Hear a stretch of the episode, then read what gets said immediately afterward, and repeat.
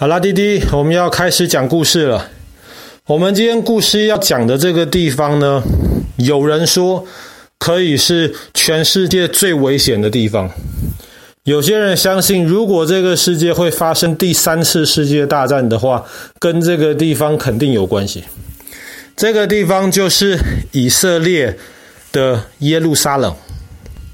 耶路撒冷这个地方很特别。那爸爸讲过叙利亚骑士堡的时候，讲到当时从亚洲到欧洲有一条南北走向的路，骑士堡啊、大马士革啊都在那条路上面，所以他们都很重要。可是耶路撒冷不在那条路上面，耶路撒冷也不在东西向。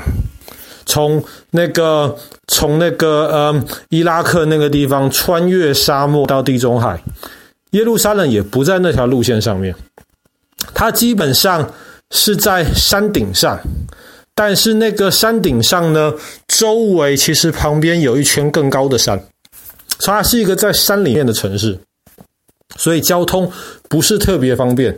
从军事上面来说，这个地方也不是特别重要。那为什么这样子的一个地方会这么有名？甚至很多人相信，如果要再打起这种世界大战的话，很可能是从耶路撒冷开始爆发呢？最主要的原因是耶路撒冷是三个很重要宗教的圣地，一个呢是犹太教。为什么耶路撒冷是犹太教的圣地呢？那么犹太教可能我们平常接触的不多，因为通常只有犹太人相信犹太教。可是，在全世界的角度而言，犹太人虽然人数不多，但是犹太人的势力其实很强大。除了在以色列这个国家之外，在美国，犹太人都有很强的势力。那么，为什么耶路撒冷对于犹太教员这么重要？是因为犹太人的祖先其实是来自于一个人，那个人叫做亚伯拉罕。那么亚伯拉罕这一个人呢，当时神要亚伯拉罕向他献祭，要把一些祭物献给神。那么这件事情就发生在耶路撒冷边边有一个很重要的一个地方，叫做圣殿山上面。圣殿山其实面积不大，大概不到一平方公里。可是当时献祭是发生在圣殿山上面。后来以色列人建立起了一个国家，这国家不算大，可是却蛮强盛的，而且很富有。当时建立起的这个国家呢，它首都在耶路撒冷，但是这个国家整个重心。是在一个圣殿上面，这个圣殿就建造在圣殿山。那么后来第一个这个圣殿被毁了，可是过了一段时间之后，第二个圣殿也在罗马人的支持下面建立起来。这第二个圣殿也在同样的位置，圣殿山上面。那么，因为有这么多的历史渊源，所以对于犹太人而言，整个犹太教最重要的地方就是耶路撒冷的这个圣殿山。那为什么对于基督教而言，圣殿山也是一个这么重要的圣地呢？因为基督教相信的这个核心的人物就是耶稣。那么，耶稣当时做的很多事情，他行的很多神迹，都是发生在耶路撒冷。那么后来，耶稣最有名的就是他被钉上了十字架。他被钉的地方，其实刚好就是曾经犹太人的祖先亚伯拉罕献祭的那个地方，同样发生在圣殿山上面。那么，基督教相信后来神让耶稣从死里复活了。那么死里复活的那个地方，其实也在耶路撒冷的范围里面。那么不管是基督教还是犹太教，都相信，最后当神要再回来到这个世界上的时候，神会在圣殿山那个地方出现。所以为什么对于基督教而言，圣殿山也是非常非常重要的地方？那么对于穆斯林而言呢？为什么圣殿山也那么重要？因为穆斯林其实相信啊，他们跟犹太人或是跟基督徒一样，都是亚伯拉罕的后代。但是呢，亚伯拉罕当时娶了两个老婆啊。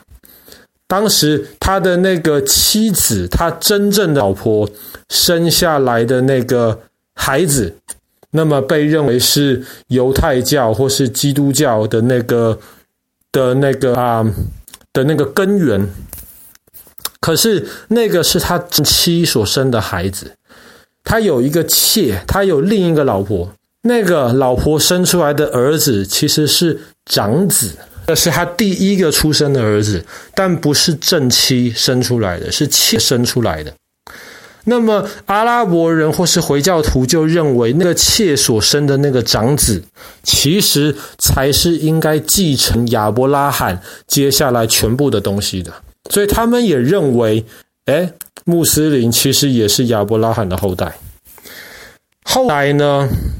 穆斯林他们相信先知穆罕默德，他接受了神，就是阿拉的启示，然后开始了这个伊斯兰教。那么穆罕默德主要他做事情的地方，其实都是在今天沙乌地阿拉伯的这个范围里面。但是有一天晚上，穆罕默德发生了一件很神奇的事情，他被天使带到了。耶路撒冷的圣殿山上面，然后在圣殿山上面，他见到了很多伊斯兰教里面相信的这一些很重要的一些人物，甚至阿拉亲自对穆罕默德说话。阿拉要穆罕默德告诉接下来的这些伊斯兰教徒：你们每一天要定时的祷告五次。其实一开始是五十次，后来大家。穆罕默德知道五十次没有办法，他就求阿拉减少，减少到五次。那么也是因为曾经在穆罕默德身上发生了这样子的一个故事，所以对于伊斯兰教徒而言，耶路撒冷的圣殿山是除了阿拉伯的麦加还有麦地那以外第三重要的地方。那么，在原来有建的这个犹太教的第一圣殿跟第二圣殿都被毁掉了之后呢，后来阿拉伯人占领了这个圣殿山，然后当时呢，这个倭玛亚王朝，我们之前讲过了，第一代的这个阿拉伯帝国这个王朝，他们当时就在圣殿山上面建造了一个清真寺。叫做阿克萨清真寺，阿克萨在阿拉伯文里面是遥远的意思，所以这个清真寺就被叫做远寺。那么这个远寺呢，其实就是建立在曾经犹太人的这个圣殿的根基上面。所以对于犹太人而言，他们是没有办法接受他们的圣殿的根基上面现在竟然造着一个阿拉伯人的一个清真寺。对于基督徒而言，这个也是很难接受的事情，因为耶稣基督被钉十字架，然后又复活的这个地方，竟然上面罩着一个阿拉伯人的清真寺。那么回教徒他们在圣殿山上面建造了远寺之外呢，他们还建造了一个圆顶，一个金色的圆顶。那么很多人以为那个金色的圆顶是清真寺，其实那个不是清真寺。但是对于伊斯兰教徒而言，那个也是一个非常神圣的一个象征。所以现在滴滴知道为什么这三个宗教都非常想要占据这个圣殿山的这个地方。其实耶路撒冷其他地方相对于圣殿山就不是那么的重要。当时以色列重新建立起，在第二次世界大战结束之后，以色列重新建国之后呢，其实耶路撒冷这个地方因为争议太大了，没有给以色列。可是后来以色列透过了几次中东的战争，就把耶路撒冷抢回来，然后把圣殿山这个地方也抢回来了。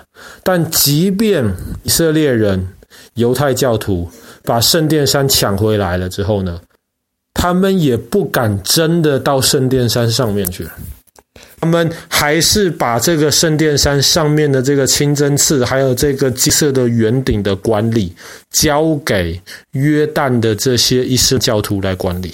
因为他们知道，即便上面曾经是他们圣殿的这个遗迹，这个是非常多考古可以证明的事情。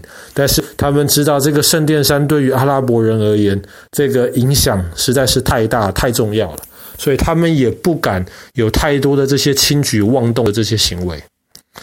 那么现在的以色列人呢，其实很多犹太教徒，他们到了耶路撒冷，到圣殿山的这个下面。当时的圣殿其实还留有一片墙壁，圣殿最外面的这个墙壁叫做一个西边的一个墙壁。那么现在这个墙壁的这个遗迹呢，叫做哭墙，这个是非常有名的一个点。